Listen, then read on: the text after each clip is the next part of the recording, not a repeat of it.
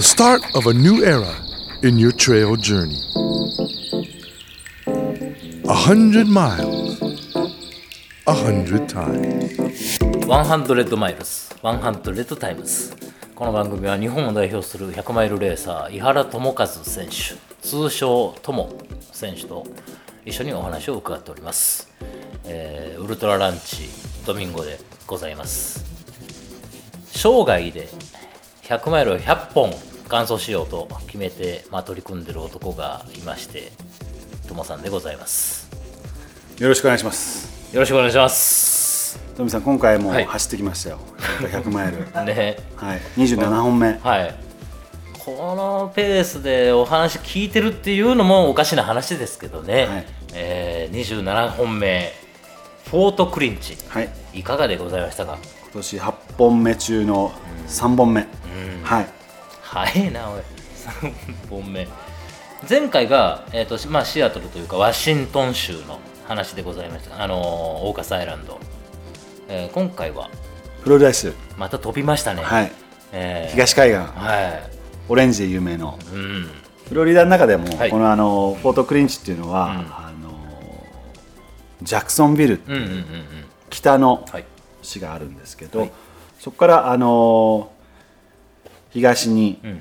車で30分ぐらいですかね、うん。ところにアメリアアイランドっていうところがあるんですけど、そこが開催場所になります、でアメリアアイランドっていうのも、結構あのオールドスクールな感じであの街並みとかも、あの面白くて、あのフォレストガンプ見たことがあれば、あんな感じのうんうん。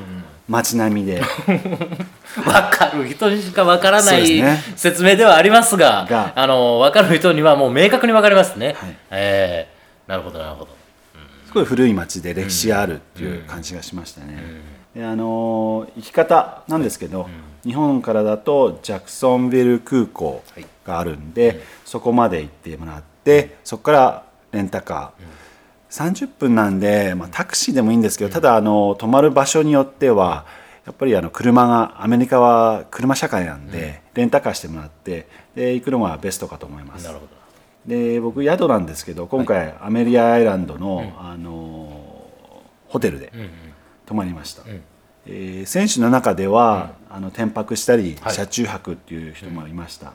レース自体がアメリアアイランドっていうところの中のフォートクリンチステートパークっていうところで開催されるんで、そこのステートパーク内で、あのやっているんで、テント泊とか車中泊する人たちは、あのパークに10ドルぐらい払って、あの泊まってましたね、はい。まあキャンプサイト使用料的な感じなんでしょうかね、で今回あの僕、なんでこのレースに出ようかと思ったっていうと、うん。あの また出張ついでにあの、ウルトラサインアップで前後で探したら、はい。まあ、フォートクレンチが出てきたんで、あのエントリーしたんですけど、はい。以前から僕このフォートクレンチっていうのは知ってたんですよね。なんでかっていうと、はい。RD のキャリプ・ウィルソンっていう人がいるんですけど、うん。この人とはあの2012年に僕が「あのボーン・トゥ・ラン」っていう、まあ、本と同じ名前なんですけど「ボーン・トゥ・ラン100」を走った時に、彼も選手で友達になった人なんですよね。へえ、はい。へえああそうなんですか。そうなんです。おー。ちょうどあの2012年からとこの「ボーン・トゥ・ラン」を開催してる RD が、まあ、ちょっとフォートクリンチから飛んじゃうんですけど、この「ボーン・トゥ・ラン」の RD が「ボーン・トゥ・ラン」を書いた、まあ、あの本ありますよね、はい。本の写真とかを撮ってる人がいるんですけど、はい。そのあの彼があのディレクターでうーん。やってます。はい、であの、まあ、その年あの、マイカ・トゥルーっていううんうん本でも出てくる有名な人がいるんですけども、その方も「ボン・トゥ・ラン」に出る予定だったんですけど、亡くなってしまったことが原因うん。で,、あの僕も楽しみにしてたんですけど、会う会うのは、はいはい。あの結局会えずにっていう年だったんですけど、写真家ルイス・エスコバー。そうです、ルイスですね、うん。はいなるほどなるほど。ほうあじゃあ、えー井原さん個人が、はい。えっともうあの縁を持ってるあの大会ではあったと。そうです、前からあの、キャリブがやってるのは知ってたんでいつか出たいなと思ってて、たまたま今回は。はい。へー。展示会がフロリダだったんでもうこれ出るしかないなと思って、はい、出てきました、うん、出張行く先でこうやってあるっていうのもすごいなと思いますしそのなんかそのタイミングそのロケーションで主催者レースディレクターが知り合いっていうのもまだ大した話ですけどね、そうですね、えそんなことで、ははい。そうですね、ええ。コースがん。またやってきましたよ、周回。今回の10周。10.4マイル。かける10計102マイル。ーあそうなんですか。いやー僕はあの周回は得意だと思った思ってたんですけどさすがに10周は結構厳しいですね、うん。ええええええやっぱり5周がと、で、まあ、周回極めたつもりだったんですけど、はい。あのまた10周は別物でしたね。あ10周別物ですかやっぱり、えー7周目8周目きつかったですね。まだこれを4 3周2周するのかっていう時のそのきつかったですね。でただね、えっとまああのトモさんって、えっと、あんまり大会に出るにあたって、まあまあ、物理的に無理だっていうこともありますけど、はい。思想をしないじゃないですか。しないです、ね、だからあのまあい1周目2周目とかむしろなんかし思想ぐらいの、そうです。えーで7周目8周目とかもうなんか自分のな体力的な余力とか、はい。あと,、えー、とコースの、はい。あとどれくらい残ってて。まあ、エイドまでどれくらいでしかもそこまでのコースはどれくらいななんか起伏があってとか、はい。分かった上で走るとはいえはい。やっぱりめやっぱり面倒くさい。そうですね、あの一周いやおっしゃる通り1周目、2周目は本当に思想感覚で行ったんで、はい。あのまあどんなコースかなと思って、うん。楽しいんですけど、やっぱそそれを10回ってなると、結構そうですね。あのきついというか、まあきついきついって言っても、反面、いろんな人に、まあ、周回でラップ、まあ、周回遅れになる方もいるんですけど、そんな人といろいろ会える分、また楽しいっていうところもありましたけどね。はい。であのこのフォートクリンチっていうのが、まあ、このステフォートクリンチステートパーク内でやるんですけどコースがあのエイドステーションが4つあって、はい。それであの十字架みたいな、あのコースなんですよね。でその十字架のその端端にエイドステーションがあって、うち2つはあの人がちゃんとしっかりいて設営されているところで、ドロップバッグもできて、2つっていうのがノーマンエイドっていうところで、水とゲーターレードだけ置いてあってそれを自分であのあの入れてあのあげるっていうようなところでした。であのそのフォートクリンチステートパークがあのそのコースがあの、まあ、車が走るような舗装路、ま あちゃんとしたあのアスファルトの道路がこう連なってるんですけはいどそこの脇に、まあ、日本でもありますよね、うんうんうん。道路の脇にトレールがあるみたいな、そんなところを、あの走って、道路の脇走って道路を渡って、また道路の脇をまた走って、また北上するっていうような、だからスイッチバック、十字架のスイッチバックっていうのも人に合うような道路を挟むんで、だからそんなあの間近でスイッチバックするような感じはなく、でまたこのコースがあのフラットとはいえ、小刻みなアップダウンがあるんで、あの簡単ではなかったですね、このじわじわこの疲労が来るような感じで、はい、なかなかやっぱり楽な100マイルってないですね。ないですね。ないですね。本当にあのそうあその、ここなんですけども、あの本当アメリアアイランドっていうだけで言って、あの海、海に面してるんで、はい。あの砂地のあの本当にもうビーチを走る箇所が、あのコースに 1, 1キロ弱ぐらいあって。うわあわそれはそれそれが案外きついなそれ。結構あの足がねあうん。の砂地走るの慣れてないとん。あのきついのがあるんですけどあの面白いことにこのこのコースにあのまあ砂地走るとことこの堤防堤防でもすっごい長い堤防があるんですよ。500メーターぐらい、500メーターぐらいビーンと伸びる堤防があって、そこをまたピストンするコースになってるんですけど、それが意外とあの、まあ、うんきついところはあるんですけど、あのそこの防波堤から、あのイルカ見えたり、へえ、はい、あれ感動しましたね、へー。はい。あ防波堤っていうのはあれですね。あのーなんていうんですかね。えっと海に向かって向かっての。伸びてる。桟橋みたいな。桟橋橋が。ああのおっちゃんとか釣りしてたりして、はいはいはいはい。え。なるほどなるほどあそういうところでいあイルカあフロリダですな。へええそういうのも楽しめるレースで、制限時間なんですけどこれ30時間、おあのちょっと短めなんですけどやっぱりコースがフラットなだけなるほど、あの短めになってます、でこれ100マイルと50マイルのレースがあって、あの50マイルと100マイルが一斉スタート。はい。でやります、はい、でそうですね。天気この時期フロリダ大体昼が24度、夜が14度なんで暖かいです。ワシントン州とはえらい違いですね。全然違いましたね。やっぱり本当暑いぐらいでしたね。はいはい。はい。うんやっぱ雨がでかいですね。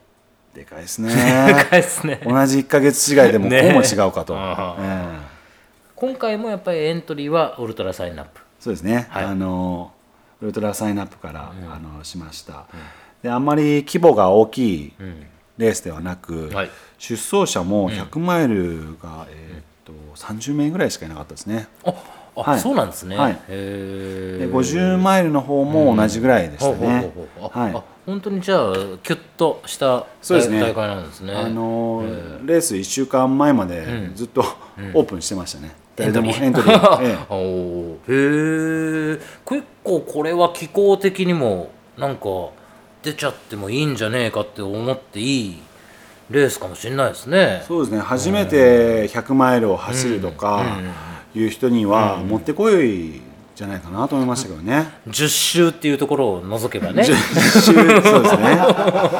そこ以外うん、うんそうですよね。確かに。10周って言われると、ええまあ校庭10周走っとけってなんか中高生のような 気持ちも若干なきにしもあらず、ええうんかもしれませんが。なるほどなるほど。そうかそうか。30名弱ぐらい。でもまあ2011年からやってる大会で、はい。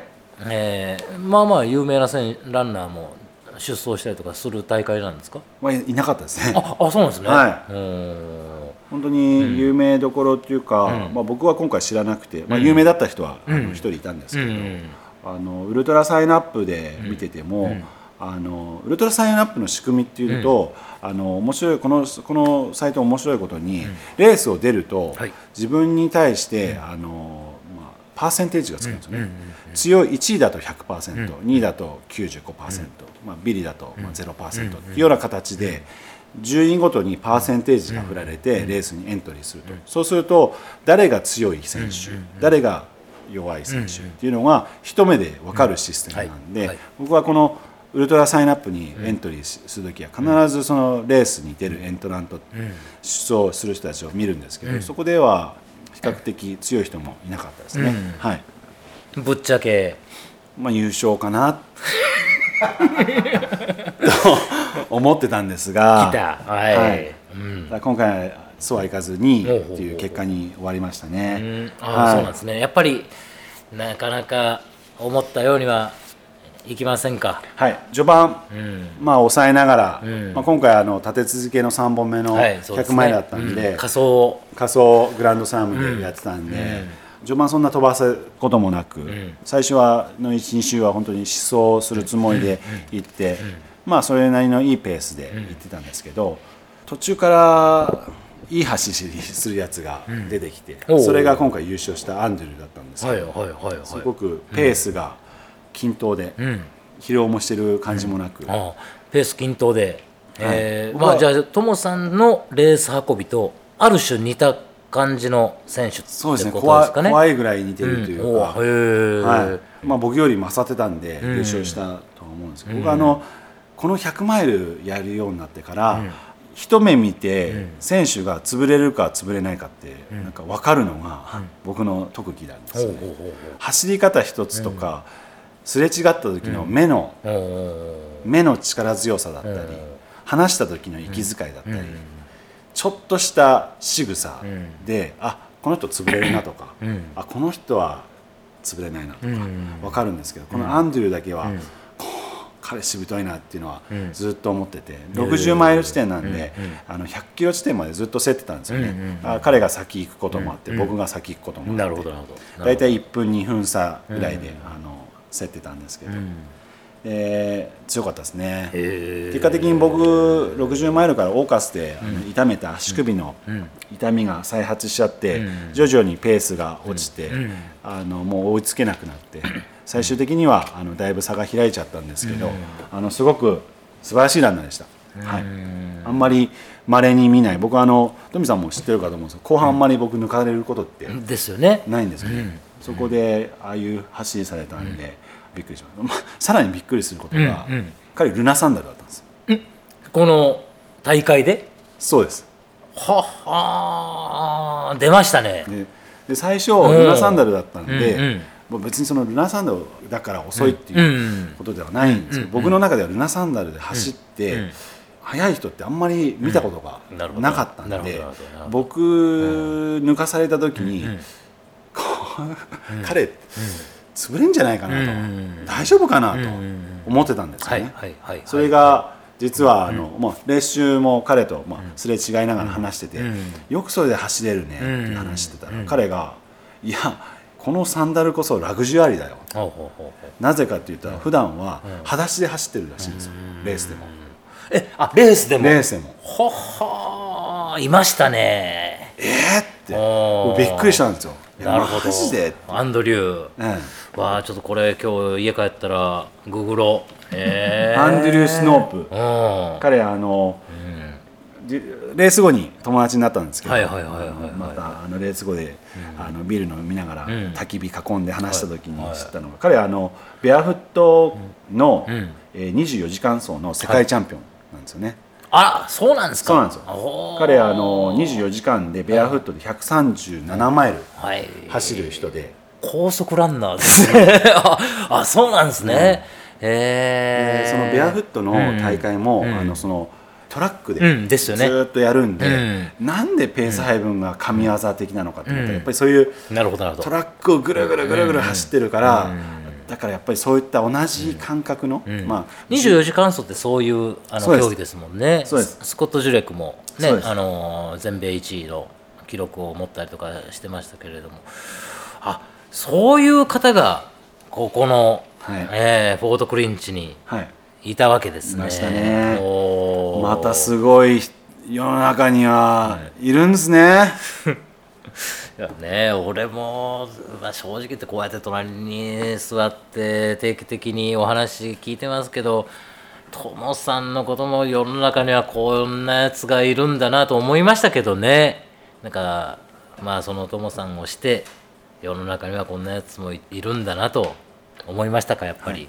うーん。まあ、でまあ要するにね27本の27本目のはい。100マイルはちょっと,、えっと足の痛みもあってまあ完走は今回ももちろんなさったわけですよね。そうですね、あのアンドリュー以外は目立ったその選手はいなかったんで、結局は僕とアンドリューで最初競って、はいはい。僕最後はあの歩きながら走りながらっていう感じに展開になっちゃったんですけど、それでも結果としては2位ということでしたね。あのすごいな。タイム的には、えーっと19時間。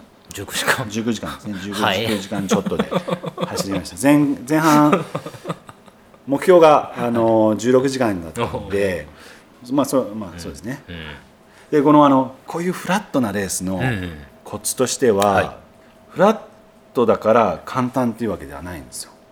フラットだから逆に難しいっていうの大変なところは、フラットだからこそうん。うん。歩くとこがないんですはいはいはいはい。走り続けなければいけない。だからこういったもし今後あのフラットなレースを出ることがあれば、えー、とは長い時間走り続ける練習っていうのは僕今回してなかったんで、だからずーっと歩かず走り続けるということが結構あの辛かったんで今後の勉強としてフラットのレースの時はまた違った練習方法、山岳のレースではなく、なああいう上り下りを練習するんじゃなくてずーっと動き続ける練習をしなきゃいけないなっていうのはすごく勉強になりました。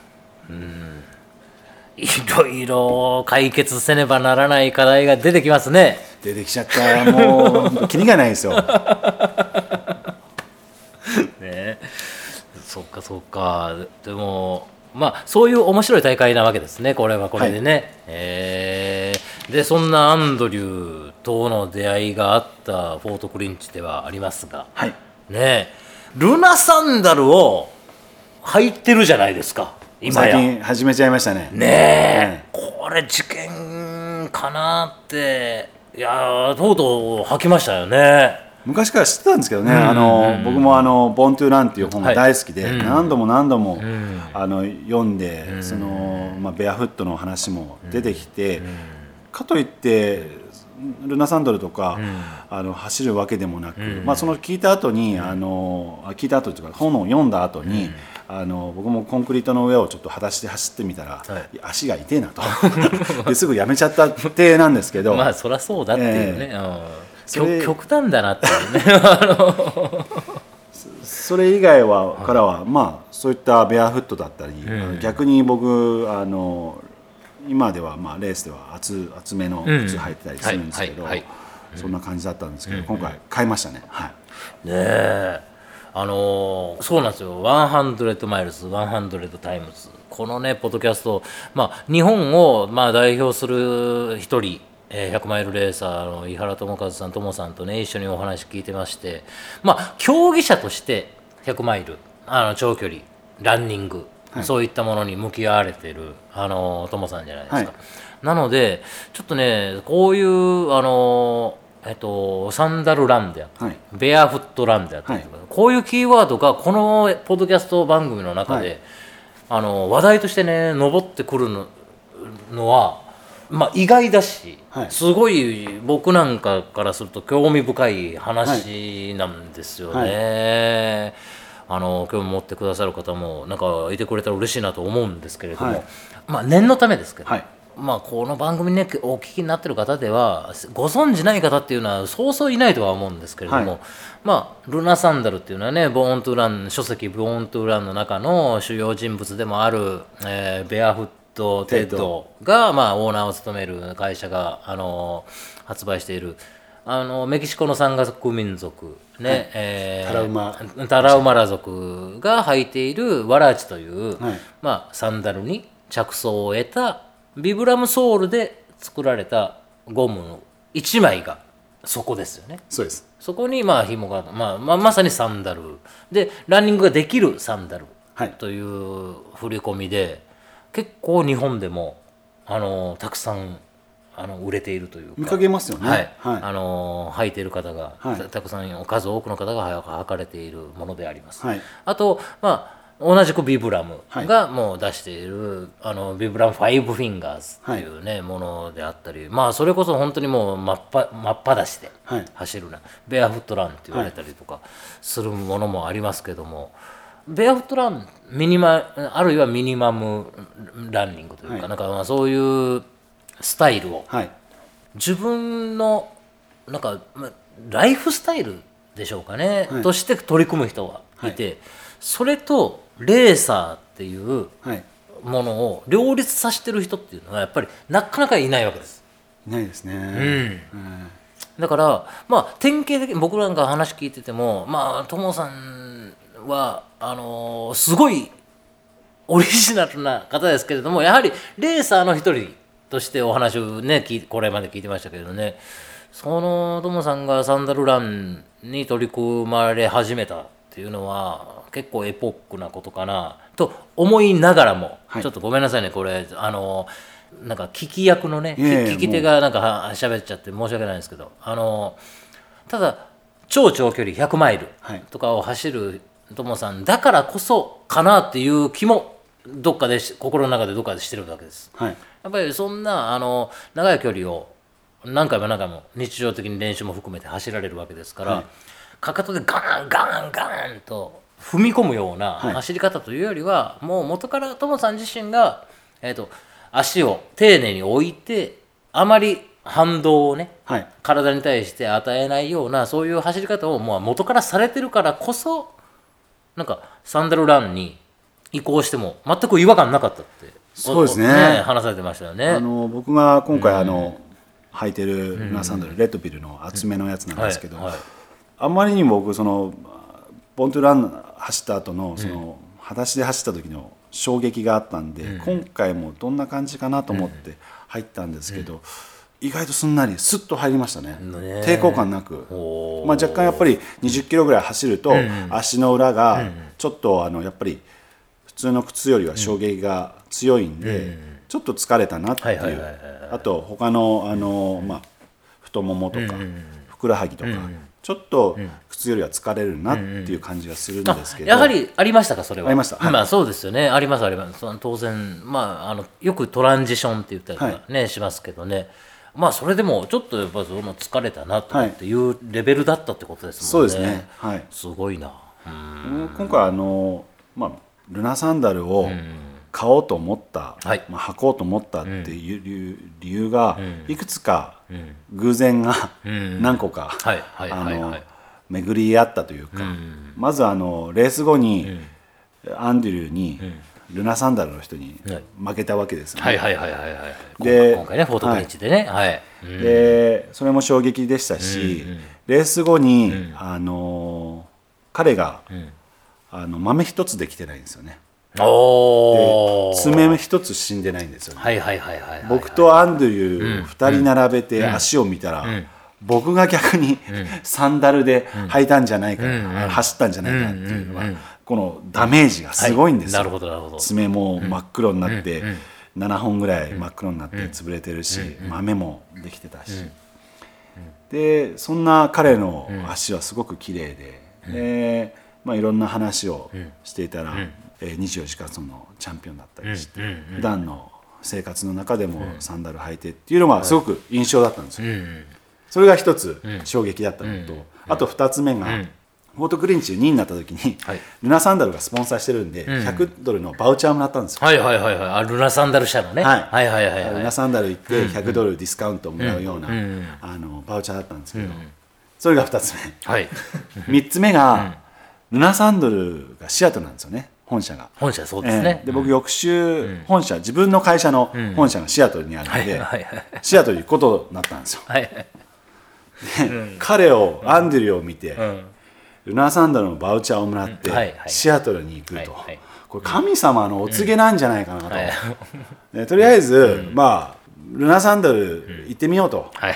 で門を叩いて、あの行ったら、店員さんもすごく雰囲気いい人で、ん。あの店長のスコットもいい人で、あの親切にし親身になってはい。話してくれて、はい。それで、まあ、買うことにしたんですよね、うんはい。で125ドル5ドルだったんで、まあ、バウチャー使って25ドルで買わしてもらって、それでその足で、あの近くのクーガーマウンテンっていうところがあるんですけど、そこに走りに行ったら、はい。意外と楽しくて。なんかこう少年になった気,、気持ちっていうんですかね。なんか森を走る少年、はいはい。はいうん。裸足でなんかこう、あのなんかこの開放感はい。が良かったのと、うん。この衝撃な全てが新鮮でしたね、であのもう一つ理由があるのが、はい。まあオーカスの時に痛めた足、はい。それがフォートクリンチで再発した、僕この怪我の原因が何なのかっていうのをちょっと知りたいっていうのもあって以前からやっぱり僕はあの左足に体重が乗せられないっていうフォームなんですよ、はいはいはいはいはい。でどうしても右側に負担がかかってあのちょっと怪我しちゃったりとかっていうのがあったんでもう勝手なイメージなんですけど全てをまあ消去法してまあベアフットランニングをすることによって原因を突き止めたいなと。だからそれがフォームなのか、靴なのか何なのか、っていうことを全部まっさらにしてちょっと突き詰めたいっていうことで始めたっていうのがこういういろんなことがあのこんなねど同時にあって。同時にあってそれで走り始めたっていうのがね100マイル27本目でしたよね今回のそうです。フォートクリンチ27本です。うん。でここでベアフットですよね、はい。確実に神のお告げですねこれねしかないと思うんですけどね。4分の1過ぎて、うん。ってぐらいのところじゃないですか、で今まで存在は知ってたけども、はい。まあ要するに端的に言うとトモさんにとってはまあ自分のことではないかなと思ってたベアフットなんですよね。はい。うん、それにまあレースの中で、まあ、そいつにまあちぎられたというか、はい。まあ、もう一つそこから理由あるんですけどねそのちぎられたっていうことで、もうアンドリュー負けたっていうのも悔しいんですけど、はい。また彼に挑戦を挑むとしたら、僕ルナサンダルで挑むしかないかな。と また出ましたね、はその発想はなかったわ。プロレスに対して剣道でねん。挑むっていうわけにもいかないじゃないですか。やっぱプロレスだったらプロレスで挑むみたいな、えっ、とねプロレスにに対して剣道で挑むのはそれはどうかなとは僕も思いますよ、え。でも別に靴で挑んでいいと思いますけどね。正々堂々と。先生堂々となんか。ねそこがそこがまあ友さんらしいところなんでしょうね。俺はルナサンダルで帰ってきたぞとおお2年後3年後、まあ、ただの自己満足なんですけどね、いやいやいやいや。すごい発想してんな最後僕はあのルナサンダルまあ走り始めてまだ1か月も経ってないんですけど、面白いことに、あのまあ走り方によってはペタペタ言うじゃないですか、言います言います。はい。で僕、面白いことに、左足がペタペタ言うのに右足しないんですよ、しっかり同じように靴も、そのサンダルを結んでるのにするっていうことは、やっぱり何かが違うから落とすんですよね,、そうですよね。それが普通の靴だと分かりづらいところがこのルナサンダルだと分かりやすいんで左右同じ音をするように走るように意識したりとか。そういったことすごく勉強になってるんで僕本当にまだややり始めたんでまあ聞いてる方とかお友達とかあのもうルナサンダルずっと履いてる方からなんかいろいろアイデアとか聞きながら今後も自分のトレーニングにはい。取り入れていきたいなって思ってます。はい。いややっぱりサンダルで走ってみた結果、はい。そこが靴履いてると絶対やっぱり気づけないところじゃないですか、はいでもあ面白いですよね。確かに。ペタペタ言う時と言わない時と、はい。あと右は言わないけど左は言うとか、はい。本当にありますもんね。あります。いやーでもともさんがいやあのねレーサーとして、えっと100マイルはい。に挑まれててね。そのスタンスで100本はい。っていう100本じゃないですか、はい。トモさんの場合。そのねレレーサーがねこのタイミングでなんかあのベアフットランというか、はいあのそういったものにちょっと関心を持たれるっていうのはこのポッドキャスト100マイルズ100タイムズリアルタイムドキュメンタリーというか、はい。ね、ライフタイムドキュメンタリーっていうようなことを言ったりとかしてますがちょっとその側面を本当に現実的に帯びてきたなっていう気はがい。しますよね。うん。正直自分の中ではもう、ああっていうかもう本当にすごいものに出会っちゃったなっていう。なるほどなるほど。ええ。なんか勉強する要素がすごく多く含んでるんで、今後がまた楽しみですね。ねえ。ええ。いやまたなんかこの番組ではお話聞くのが楽しみ増えちゃいましたね。僕人生最強のあの、そのまあ一番のこのピーク自分が一番強いのは、はい。50歳に設定してるんですよね。ほだからここからさらにうはい。強くなることしかないんですよ僕の中では。ほだからこれをまた強くなる要素として、はい。神からちょっと授かっちゃったというとちょっと変な話になっちゃうので、でも本当にあのいいもんもらったなって感じしますね。うはっはー50歳なんすか、ええ。ピークは。はい。それなんかなんか根拠あったりするんですか？根拠はうん。たくさんありますね。あたくさんあるんですね。たくさんあります。ほまあこれ全部話しちゃうとその、またこれ、うまああれなんですけど、え例えば？まあ、練習方法にしかり、まあ、例えば、まあ、体重を減らすにしかり、ほう。えー、とペース配分にしかりとほかいろんな要素がそれぞれ集まった結果、はい。あの僕の中でん。50歳が最強になるんじゃないかなっていうそのスケジュールはしてるんですけどね。マジっすか？えええええあスケジュールになってるんですねそれ。えなってますなってます。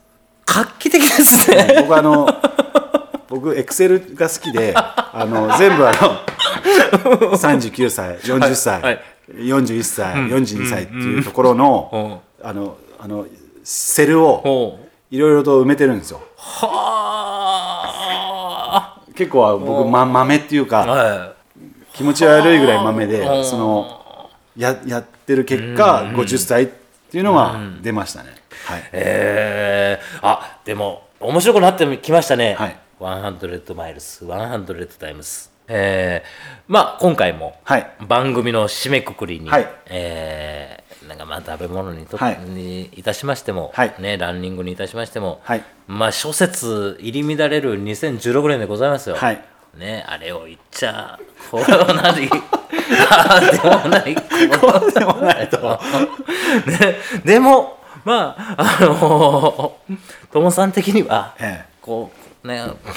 あのこれはもう諸説ないだろうと、はい。あのいうようなあの、まあ、これはセオリーではないかと、はい。ね。いう話をご紹介いただいております。今回は、ズバリ、はい。アリの一撃です。詳しく聞かせてもいただいていいですか？要はまあ、100マイルっていうのはいははいはい。距離が長いじゃないですか、うんうんで短いレースと違うっていうのは、やはり同じことをずっと繰り返すことが普通のレースの2倍3倍4倍、5倍10倍、長いんで、はい。要は靴のズレ一つにし,、しても、それがマラソンで言えば、マラソンの4倍。そうですね。うん、そうですね。マラソンで1個豆ができたら、100マイルだと4個できる、うんうんまあそうにはならないんですけど、そういう感覚で、はい。やっぱり同じ繰り返し繰り返しをすることが長くなるんで、やっぱり僕が言いたいことっていうのは、やっぱりちょっとでも気になること。あったらそれをさらっと流すんではなくて、はい。そこにちゃんとフォーカスしてあげるっていうのは重要かなと。なるほどなるほど。要は。そういったところにがフォーカスしてあげないと最終的にすごいダメージになっちゃうんですよね。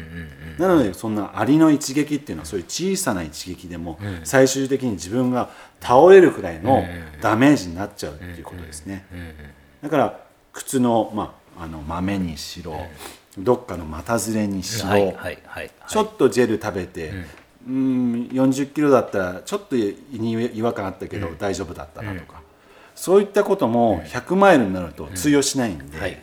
だから普段の練習の中とか、ちょっとでも自分が今、うん、気がかりになってるってことは、100マイルを走っていくんであれば、直さなきゃいけない。はい。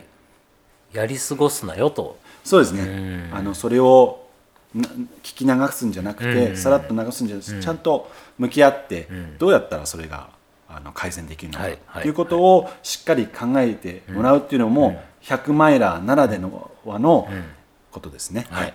できる対処はありますからね。あります。ね。はい。うん。まあその上で。まあ、友さんの話をもうこうやってもう4回目ですけどね、はい。なんかお聞きいただいてたら分かるとは思いますけれども、はい。常にポジティブにそうです、ねあのーそこにねなんか気になっちゃって、はい。どんどんどんどん気持ちがはい。ローにどうローに行っちゃうと、はい。それはもう絶対なんか良くないことですから。そうですね。んあのー足首にちょっと違和感あるんだったら、直して気持ちを楽にするっていうためのそうですね。ことですからね。むしろ授かったぐらいなヒントを ヒントを神から授かったから、いい方向に行けると、はい。はい、ありがとうございました。ありがとうございました。100マイルス。100タイムズ。エピソード4でございました。ありがとうございました。ありがとうございました。It's not the end. The journey continues whenever you're ready. A hundred miles, a hundred times.